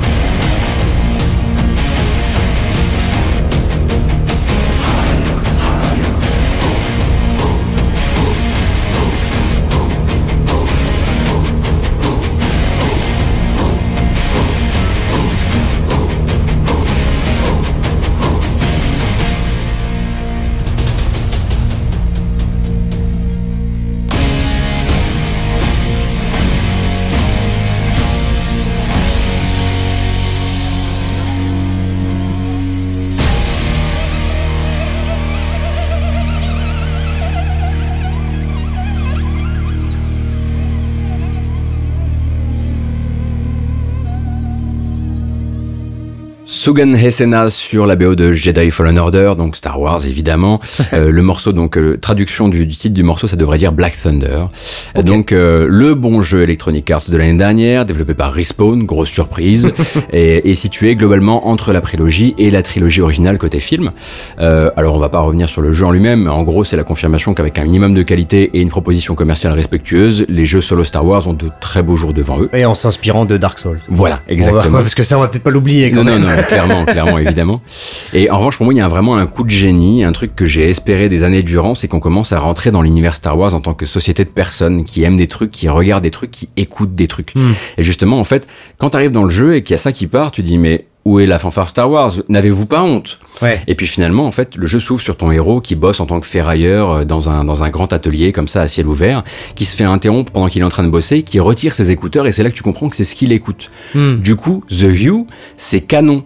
Il y a un jeune Oui, c'est- groupe. c'est intradigétique dans l'univers de ce jeu. Exactement. Il y a un jeune groupe de metal folk mongol dans l'univers de Star Wars et maintenant c'est décidé quoi. Et on écoute en découpant des carcasses de vaisseaux euh, dans, des, dans les systèmes de la bordure extérieure et c'est stylé. Ou en faisant des dogfights entre des champs d'astéroïdes pour ce qu'on pour ce qu'on en sait. Exactement, Hmm. exactement. Et donc pour moi c'est un super pétage de code qui était nécessaire pour l'univers Star Wars. C'est ce qu'on aurait attendu de The Mandalorian et il a finalement trop peu fait à mon Ouais. goût. Euh, et euh, d'autant que pour nous vraiment le chant diaphonique mongol c'est un des trucs les plus d'outre-espace possible. Alors il faut bien noter un truc, c'est que Electronic Arts avait pas envie de dire le chant mongol pour nous ça vient de l'espace tellement on n'y connaît rien. Non, du coup c'est chanté dans une langue créée pour l'occasion.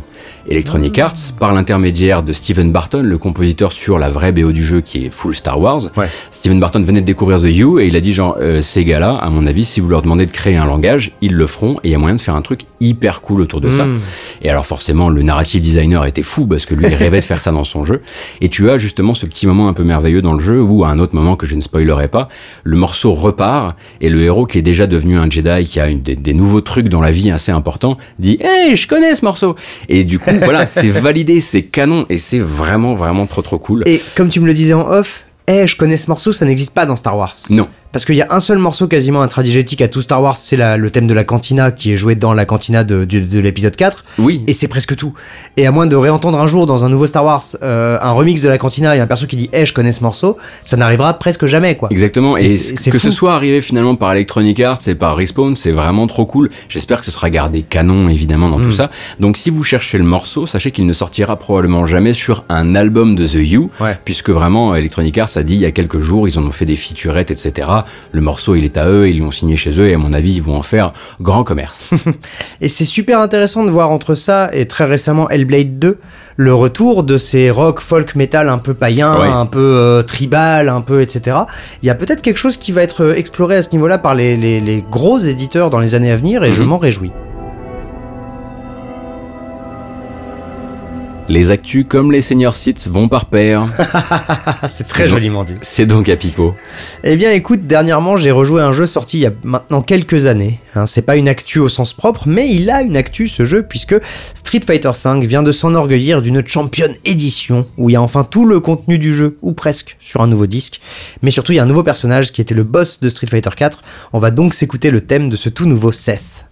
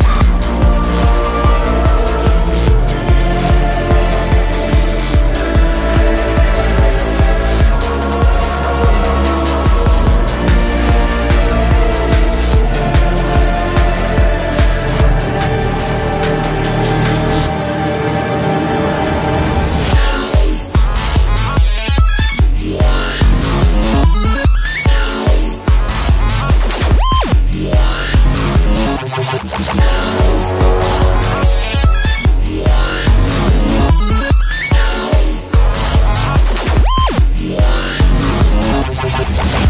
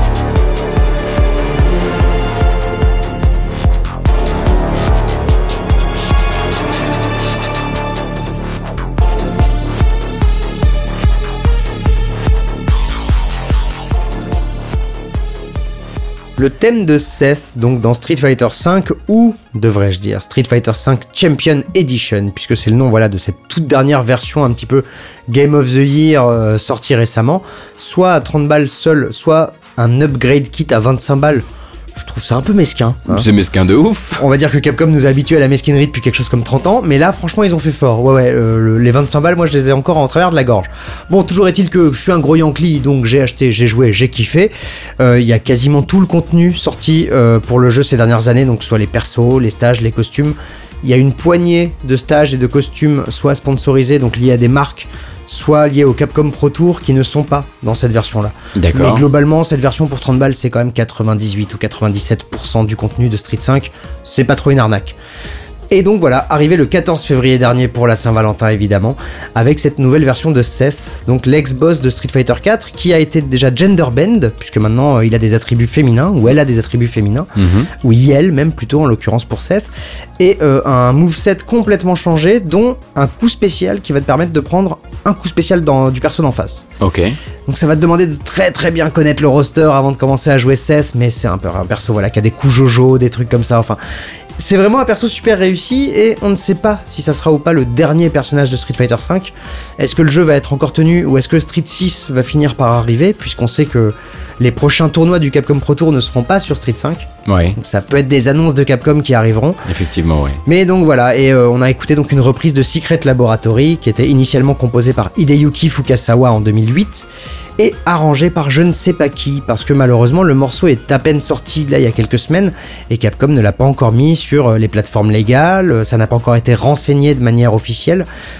On pourrait imaginer au son que c'est toujours Fukasawa qui revient sur son propre travail, ça serait pas étonnant. Quoi qu'il arrive, il sera crédité, donc pour l'instant, c'est dans clair, le vrai. exactement. Mais voilà, il y a eu tellement de surprises autour de Street Fighter V musicalement que ça peut être un peu n'importe qui. Donc Ouais. euh, je préfère ne pas m'avancer plus que ça. D'habitude, dans les démons, quand un jeu est sorti sur plusieurs plateformes, on a le réflexe un peu vieux con de dire on va vous passer la première sortie parce que c'est là qu'est la meilleure BO. Et là, on se dirige vers un jeu où c'est un peu faux en vérité. Il est sorti comme il d'abord sur Super NES en 96 et ressorti sur Game Boy, Game Boy Advance en 2005 et c'est là qu'on découvre un morceau dont vous allez peut-être reconnaître des ascendances, un morceau aquatique, Donkey Kong Country 3 Dixie Kong's Double Trouble et le morceau Waterworld.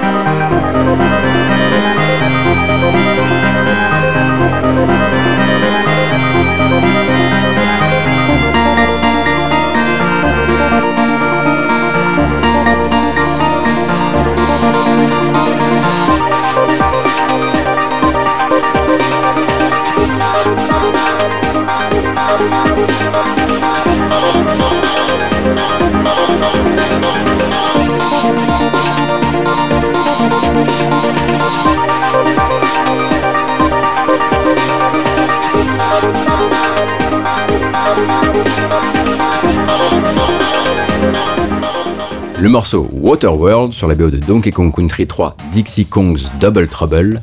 sorti sur Super NES en 96, je le disais, et sur Game Boy Advance en 2005. Alors c'est pour ça, là on s'est écouté, c'est la version qui nous intéresse, euh, un truc un petit peu moins quali dans la mesure où il Mm. fallait énormément exploser les morceaux en termes de compression, donc c'est pour ça qu'on n'a pas quelque chose de très très propre. Et que même un morceau euh, de, de la meilleure qualité possible sur Game Boy Advance, il y aura toujours ce souffle, il y aura toujours ce son, parce que ben, c'est le hardware qui voulait ça. Quoi. Sauf si un jour il pète un plomb chez Rare et qu'il ressorte tout, mais là il va falloir aller chercher les ayants droit, et il y en a quelques-uns. donc troisième jeu de la série de Rare, donc cette fois mettant en scène Dixie Kong et Kiddy Kong, Ah, euh, qui cherche à libérer Donkey et Diddy des griffes de l'éternel King Carol, encore lui, comme si d'ailleurs euh, Donkey et Diddy pouvaient se faire choper par King Carol, c'est Dis donc. Non mais c'est des bêtises. C'est mon gars sûr. Euh, donc le, le jeu est bien entendu au top techniquement sur Super NES, euh, très clairement en fait les petites pétoles que d'épisode en épisode on avait pu repérer, genre oui cette animation elle est pas incroyable alors Mm. que tout est, tout est incroyable, ce gameplay là il, il manque encore un petit fignolage, là c'est réglé, Mm. mais le jeu va quand même rebriller en 2005 sur GBA et notamment d'un point de vue musical parce que c'est une, une toute autre BO en fait, Euh, réécrite pour l'occasion et beaucoup plus soignée que celle du jeu Super NES qui suivait un peu la mouvance mais qui faisait pas de la reprise alors Et que là va, bon la surtout, reprise, voilà, je veux dire, l'épisode GBA va surtout repiquer d'autres épisodes que le 3. C'est pas juste une, une reprise de l'épisode 3, mais là, ça reprend l'Aquatic Ambience du premier Donkey Kong Country. On est presque sur du best-of, ouais. Ouais. Et puis si t'écoutes bien le morceau, tu peux même retrouver d'autres euh, virgules chopées à d'autres morceaux du premier décassé. Ah Euh, mais ce qui est surtout fou, c'est que ça, ça sort d'une GBA. Hmm. Euh, et que ça fait encore pour l'instant cas d'école comme étant un des morceaux, et en tout cas une des BO, qui fait cracher la GBA comme jamais sur des essais divers et variés, notamment du sampling. Ouais. Oh et donc ça, on le doit. Alors évidemment pour les mélodies et les motifs cités à David Wise, même s'il a uniquement boss- bossouillé sur la BO, mais surtout à Evelyn Fisher. Ah Et oui, Evelyn Fisher, donc compositrice restée chez Rare pendant un peu plus de 10 ans, d'abord en petite main sur DKC premier du nom, puis seule sur Donkey Kong Land 3 sur Game Boy, avant de faire un petit peu de doublage pour la boîte et d'y rester probablement pour aider en programmation audio ailleurs. Euh, donc euh, doubleuse sur Pipsy la souris dans Diddy Kong Racing, euh, Tutti et Brentilda dans Banjo Kazooie, Eh oui. le jeu maudit. Du Killer Instinct aussi C'est possible. Je me demande si elle est pas la voix d'Orchid, mais là je peux me tromper. hein, ça. Ah, tu te lances dans des Je me que je n'ai pas noté. Alors c'est également Vela dans Jet Force Gemini et surtout consécration, en tout cas pour moi, c'est Johanna Dark dans Perfect Dark. Oh Et ça c'était quelque chose quand même parce Ah qu'on bah oui. l'attendait ce jeu-là et puis c'est vrai qu'il y avait une telle mise en scène et notamment une personnification de Johanna Dark, c'est un truc assez inoubliable. Euh, il faut noter cependant quand vous quand vous chercherez des, des interviews, ce genre de choses parce que ça fleurit ces derniers temps hein, Mm. autour du jeu vidéo des années 90-2000 que euh, Evelyn Fisher a pris le nom de son époux il y a quelques années et que du coup elle, elle répond aussi à des interviews sous le nom de Evelyn Novakovic. Donc voilà, vous saurez que c'est elle. Alors Gotos, tu nous parlais d'un remake Game Boy Advance d'un jeu euh, sorti presque 10 ans avant sur Super Nintendo. Moi je vais te parler d'un pack de niveaux créé 25 ans après pour un FPS sorti sur PC en 93. Puisqu'on va s'écouter Hate Machine sur la BO de Sigil, donc pack de niveaux pour le tout premier Doom.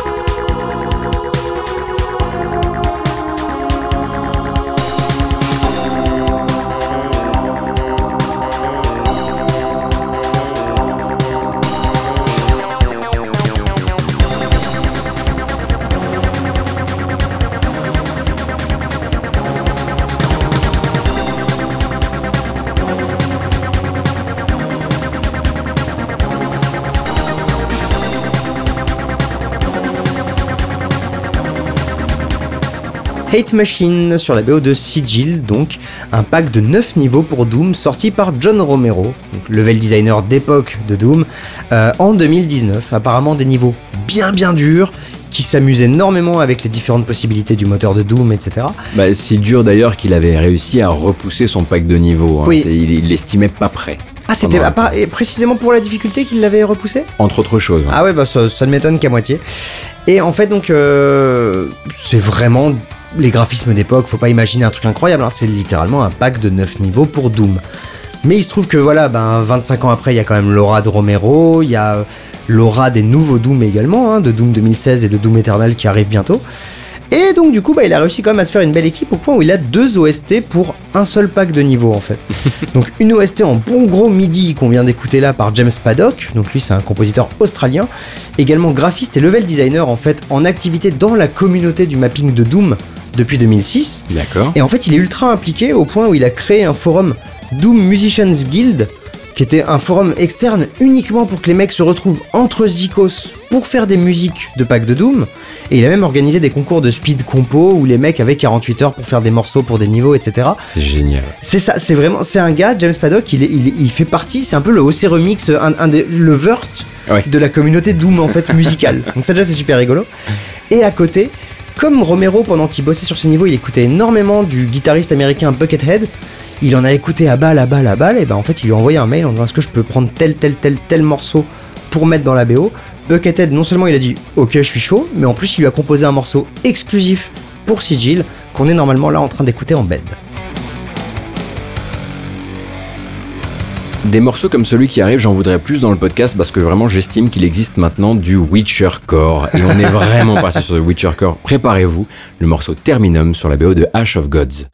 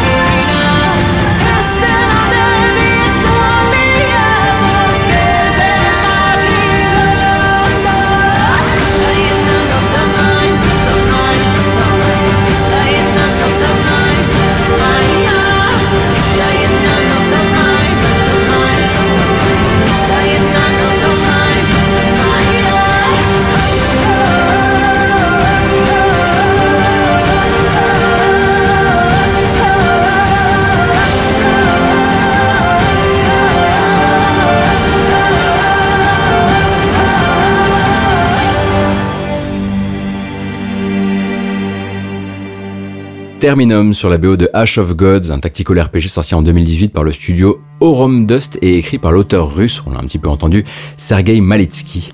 Euh, de loin, c'est un jeu qui prend l'aspiration et les inspirations de la série Banner Saga, euh, et de près aussi en fait, euh, à quelques subtilités près. Donc il y a certes le côté très illustré, l'alternance entre combat au tour par tour, vraiment dessin animé, et des sections narratives avec des choix où tu peux perdre des personnages importants de l'histoire, etc. Mais il faut aussi compter avec pas mal de mécaniques inspirées du jeu de cartes à collectionner. Et là, du coup, c'est pas dans The Banner Saga. Et là, ça m'intéresse.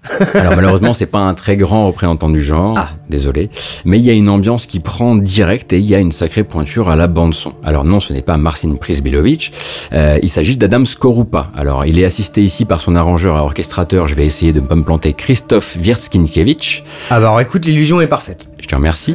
et ils ont bossé en duo sur The Witcher 2, sur certains passages de la BO de The Witcher 3 et Ah. plus récemment sur Ancestors Legacy. Ah. Ancestors Legacy, en gros, euh, faudra qu'on vous en passe, mais rien que parce qu'il a un, un thème principal en chant viking qui fait flipper sa race alors que c'est un RPG plutôt buggé. Euh, mais euh, voilà, faudra qu'on vous en passe. Et sur ce fameux terminum qu'on s'est écouté, eh bien là, il y a la chanteuse soliste Magdalena Psychotska. Euh, qui elle n'est pas du tout une chanteuse que vous avez pu entendre dans The Witcher, contrairement à ce qu'on pourrait laisser penser. C'est plus que vraiment penser, ouais. c'est un chant slave que vous commencez à connaître un petit peu, notamment dans les nouvelles productions RPG de l'Est de l'Europe. Après, même dans sa voix, la manière dont elle a de la poser, etc., tu m'aurais dit. bah, après, moi, je. J'aurais pu bêtement confondre les voix de The Witcher, mais c'est vrai que ça avait toute sa place, quoi. Mais elle, en fait, elle est chanteuse et youtubeuse, gameuse, on va dire, c'est-à-dire qu'elle fait beaucoup de reprises sur sa chaîne YouTube, etc. Euh, entre musique traditionnelle, bien sûr, et euh, musique, enfin, musique traditionnelle slave et musique celtique euh, et euh, reprises de RPG, etc. C'est de la concurrence à Alina Gingertail Quelque part, mais un petit peu plus guerrière la voix Ouais. quand même. Et elle a aussi bossé sur Ancestors, comme quoi faudra vraiment qu'on s'y penche, même si promis, quand on s'y penchera, ce sera de la voix de bonhomme, avec de la grosse grosse moustache. Mon cher Gotoz, Oui, sèche tes larmes tout de suite. oui, c'est vrai que... Et oui, c'est vrai qu'on approche de la fin du corps de l'émission puisqu'il s'agit du dernier morceau avant la reprise. Mhm. Reprise que je vais laisser entre tes mains expertes, mais c'est moi qui vais clore pour le coup ce jukebox avec un, un jeu dont on, je pense on a tous beaucoup entendu parler. Je sais pas si on est nombreux à y avoir joué en revanche, mais sa BO est plutôt très très intéressante. Donc To The Unknown World sur la BO de Folklore.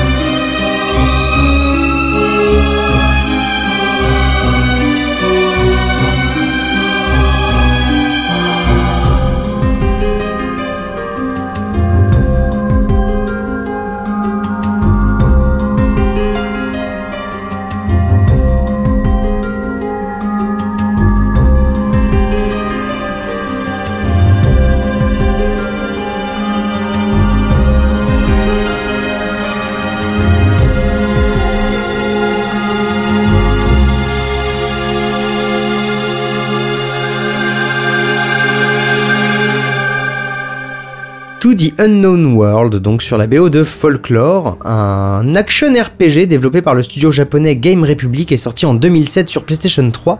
Si je me souviens bien, c'était même un des tout premiers jeux de la PlayStation 3 et c'était un peu un, événement comme tout jeu PlayStation 3 de ah à quoi ça ressemble, est-ce que c'est bien vraiment beaucoup plus beau que de la PS2 ou pas? Et au final, bah, action RPG un peu flingué qui comptait beaucoup plus sur sa direction artistique et son ambiance que sur le reste.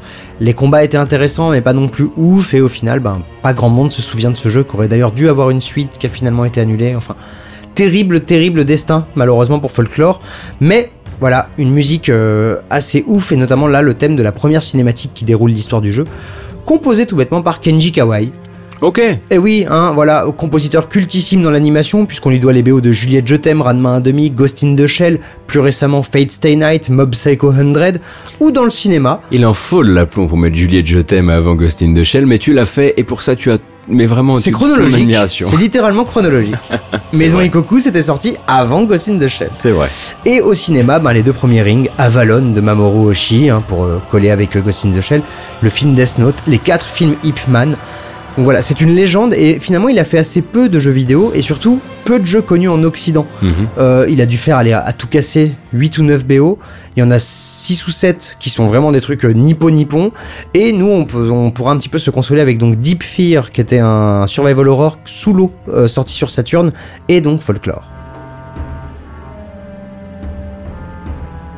On teasait tout à l'heure le retour de Nick Dwyer vers la fin de l'émission. Il ne sera pas tout seul, il sera là avec Tequila Tex. Alors, comment c'est arrivé? C'est assez simple. Les deux larrons se sont rencontrés en 2018, on en reparlera après, et euh, se sont retrouvés dans leur amour de peut-être euh, euh, combiner la musique de jeux vidéo et le dance floor. Tequila Tex, lui, les Boiler Room, ça le connaît. Ah oui. Alors on va écouter un morceau qui vient au milieu d'une mixtape qui fait 1h20, donc forcément il y a un avant et un après, donc il y a des attentes qui sont formulées là-dedans et ça marche forcément mieux bah, sur le dance floor. Cependant, effectivement, quand les deux loustiques et de leur rencontre de cultures diverses et variées créent la percussion finalement de Eric de Viking et du trio Migos, forcément on est là et je pense qu'on n'aura pas ça tous les jours dans les démons de midi.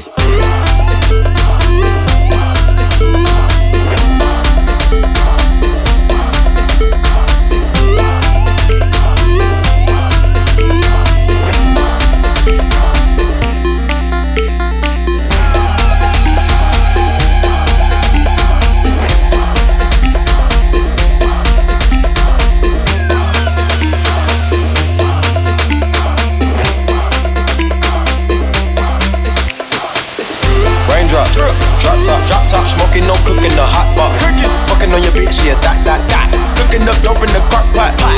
We came from nothing to something, nigga. I don't trust nobody, grip the trigger. Nobody call up the gang and they come and get gang. Cry me a river, give you a tissue. It's bad and bullshit, bad. Cooking up dope with a Uzi. My niggas is savage, ruthless. We got thudders and hundred rounds too. My bitch is bad and bullshit, bad. Cooking up dope with a Uzi.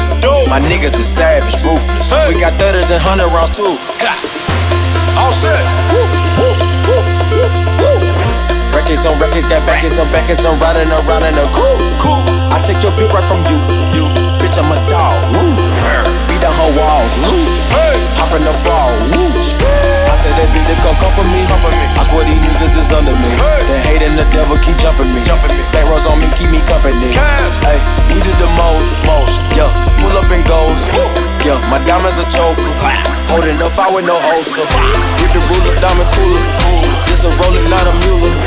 Dabbing on them like the usual. Yeah, magic with the brick do voodoo. Magic. Courtside with a bad bitch. Then I send the bitch through Uber. I'm young and rich and plus I'm bougie. I'm not stupid, so I keep the Uzi. Records on records, got backers on backers, so my money making my back. Ay. You niggas got a low act rate. We from the north, yeah, that way. That cookie blunt in the ashtray. Two bitches just national smash day. Hop in the limb, have a drag race. I let them birds take a bath, babe. Raindrop, drop top, drop top, smoking, no cooking, the hot pot. Fucking on your bitch, yeah, that, that, that. Cooking up dope in the crock pot. We came from nothing to something, nigga. I don't trust nobody, grip the trigger. Nobody call up the gang and they come and get gang. Cry me a river, give you a tissue. Bad and bullshit, bad. Cooking up dope with a Uzi. My niggas is savage, ruthless. We got thudders and hundred rounds too. My bitch is bad and bullshit, bad. Cooking up dope with a Uzi. My niggas is savage, ruthless. We got thudders and hundred rounds too.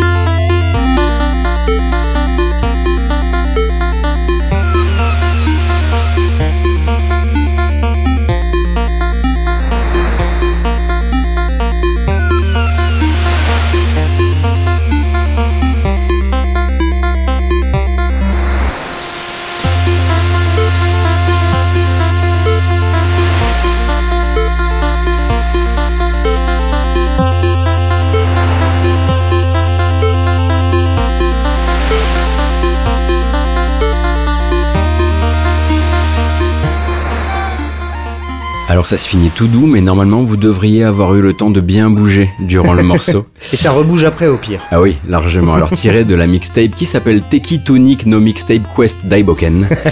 Donc euh, co-création, hein, je le disais, de Teki Latex, producteur, DJ, et puis anciennement vous le connaissez peut-être via TTC, le groupe. Euh, et donc amateur depuis de soirées Boiler Room, où d'ailleurs euh, il y a pas, pas si longtemps il ouvrait sur du Mario 64 pour voir un peu comment les gens étaient euh, chauds ou pas. Mais en gros, il est vraiment lui passé de carrière de rappeur pur à maintenant digger, producteur, rechercheur de bons sons, quoi. Exactement, exactement. Et donc, co-création avec Nick Dwyer, on en parlait tout à l'heure, historien de la musique, mais aussi de la musique de jeux vidéo. Ils se sont rencontrés en fait en 2018 quand Yuzo Koshiro jouait avec Motohiro Kawashima à la Gaieté Lyrique à Ah. Paris, et ils faisaient tous les deux eh bien, la première partie. Ils se sont rencontrés un tout petit peu avant, et puis ils se sont dit, ok, qu'est-ce qu'on peut mettre en place tous les deux? Et nous, on a passé un très très bon moment. hein. D'ailleurs, on était, on était, euh, on a dansé avec tout le monde. C'est vrai. Euh, et donc, je le disais, la rencontre de Eric de Viking et Migos. Donc, Eric de Viking, jeu sorti par Level 9 et non pas Level 5 sur ZX Spectrum, Commodore 64 et Amstrad en 84. Tout, ce- tout ceci, ne, tout ceci ne nous rajeunit pas. et donc, euh, le morceau Bad and Bougie de Migos, qui est un banger incroyable qui a Ouais. explosé partout. Enfin, c'est un succès mondial. Euh, et sur cette mixtape, donc, de 1h20 qui a été envisagée comme un voyage dans un monde de jeux vidéo qu'ils auraient créé tous les deux. Alors avec leurs apports divers et variés, c'est-à-dire que évidemment Nick Dwyer arrive avec des références jeux vidéo extrêmement pointues. Ah bah de toute façon on a bien vu que même quand on lui demande un morceau d'invité, il est pas foutu de pas aller nous chercher genre le shoot 'em up fait par l'équipe de Ogre Battle sur PC Engine. Oui, il a, il a ce côté vraiment. Voilà, exactement. Et puis de l'autre côté, ben, euh, alors même si euh, Nick Dwyer s'y connaît en dance floor aussi, et puis Tequila Tex est arrivé vraiment pour amener cette envie de créer un mix long Mm. euh, sur lequel il y a des variations, sur lequel parfois tu mets les gens un petit peu à côté par rapport à ce qu'ils attendent pour mieux les replacer derrière, comme Ouais. avec ce morceau. Et donc voilà, c'est un peu une exclue. C'est rare que nous on fasse ça, mais on est un peu sauvé par une chose. C'est un mix gratuit qui sortira très très bientôt début mars. Et oui, Euh, et du coup, ben, on n'est pas en train de faire du, du tout du commercial. on fait de la promo mais elle est pas commerciale. Voilà, Voilà. exactement. on a eu le plan tout simplement parce Mm. qu'on a, on a, on a été contacté par Teki qui nous a dit Hey, on a ce truc qui va sortir bientôt et vous sur Gamecult vous parlez beaucoup de musique de jeux vidéo. Ouais. Donc on aura l'occasion d'en parler sur Gamecult. Mais on a ce petit snippet qu'on a eu le droit de couper à la sauvage. Merci encore à Teki et à Nick. Dwyer parce qu'ils nous ont laissé vraiment charcuter là-dedans. Euh, et donc c'est une petite exclue en attendant quelques jours sur ce mix qui sortira donc sur SoundCloud et qui, je le rappelle, s'appelle Teki Tunic, No Mixtape Quest Daiboken. Ils ont même eu des illustrations en pixel Oui. art et tout le bordel. Ils se sont fait plaisir. Et donc voilà, bah, c'était euh, c'était la reprise de fin d'émission. Un peu spéciale, celle-ci, Bah faut bien le dire.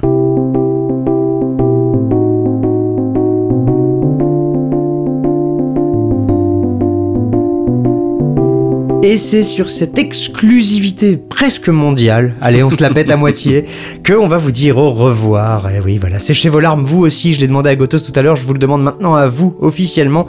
Et avant même de vous faire des bisous à vous, on va d'abord en faire à l'équipe de Geekzone, à commencer par Caf le taulier, mais surtout... Surtout Faskill qui nous prête sa voix, qui nous prête tout son matos, qui prend nos pistes pour en faire des trucs agréables à écouter. Il nous Et- prête son talent. Exactement, et Dieu sait que c'est pas une mince affaire. Donc voilà, déjà merci à eux deux, fatalement, mais aussi merci à vous constamment. On le répète, ça fait démago, ça fait bête, mais ça nous touche à chaque fois. Euh, on va pas assez regarder notre boîte mail et ça c'est une erreur. Euh, je te pointe du doigt alors que je devrais me pointer aussi. Non, mais t'as raison, effectivement, au bout de 77 morceaux, il y a beaucoup de mails. même, hein. euh, oui, oui, effectivement. Oui, mais épisode. oh là là, dites donc, je vieillis. Euh, Il y a beaucoup de mails qu'on a reçus, beaucoup de- d'encouragements, Bien beaucoup sûr. de gens qui nous ont parlé de, de moments particuliers de leur vie qu'ils ont traversé en écoutant ce qu'on faisait. Parfois, c'est juste un road trip, mais parfois, on a voyagé. Ce podcast a voyagé avec eux. Ouais, parfois des trucs euh, très très lourds et graves, d'autres Mhm. parfois beaucoup plus légers, d'autres juste lourds mais pas graves et chouettes. Donc c'est toujours très très très touchant. ouais. Donc on est content d'être rentré un petit peu dans votre boucle de vie, Eh comme la trilogie du samedi soir sur M6 fut un temps. Je, je voudrais qu'on reparle un jour de ça. Bon, Euh, si tu veux, ok. Et du coup, bah, on vous embrasse très fort. Ouais. On vous souhaite euh, plein de bonnes choses. On vous rappelle que le mois prochain, on sort- sortira donc un épisode qui sera Une une, thématique. On vous rappelle aussi que le mois prochain ce sera le printemps et qu'il fera bien meilleur. Ouais. Et ça peut être une bonne chose aussi de se le dire de temps en temps. Mais le mix qu'on vient de s'écouter était déjà Oui. un bel appel au printemps, quelque part. C'est vrai, c'est vrai. Et puis bah, d'ici là, on vous souhaite euh, du bon jeu vidéo, de la bonne musique, peut-être de la bonne musique de jeux vidéo. On vous embrasse évidemment très fort. Gros gros bisous. À la prochaine. Ciao. Ciao.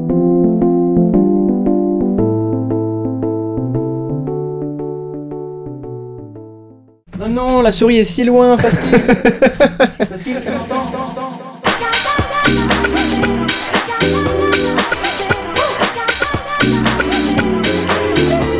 Allez, c'est parti. Gotos est parti dans la grotte du PC. Il reviendra normalement dans 6 heures. Il a laissé des petits, euh, petites miettes de pain derrière lui. Et on attend son retour. Gotos est parti dans la grotte du PC. Il reviendra normalement dans 6 heures. Il a laissé des petits, euh, petites miettes de pain derrière lui. Et on attend son retour. Le revoilà. Le revoilà. Le revoilà. Voix de bonhomme. Grosse, grosse moustache.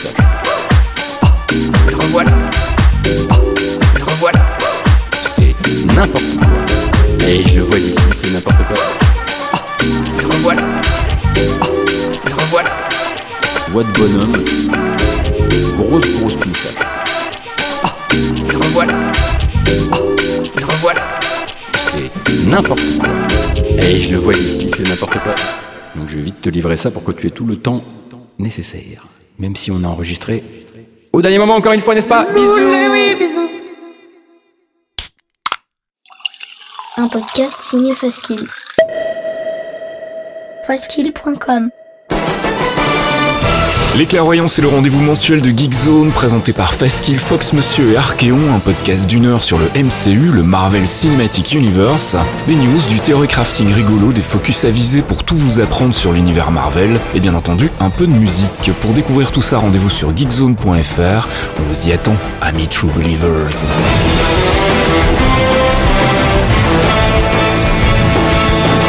How's your girl, man? Uh, she left me. Oh, Yeah, my mom died too. And my dad got deported. But I got the van. it's nice. Yeah, right?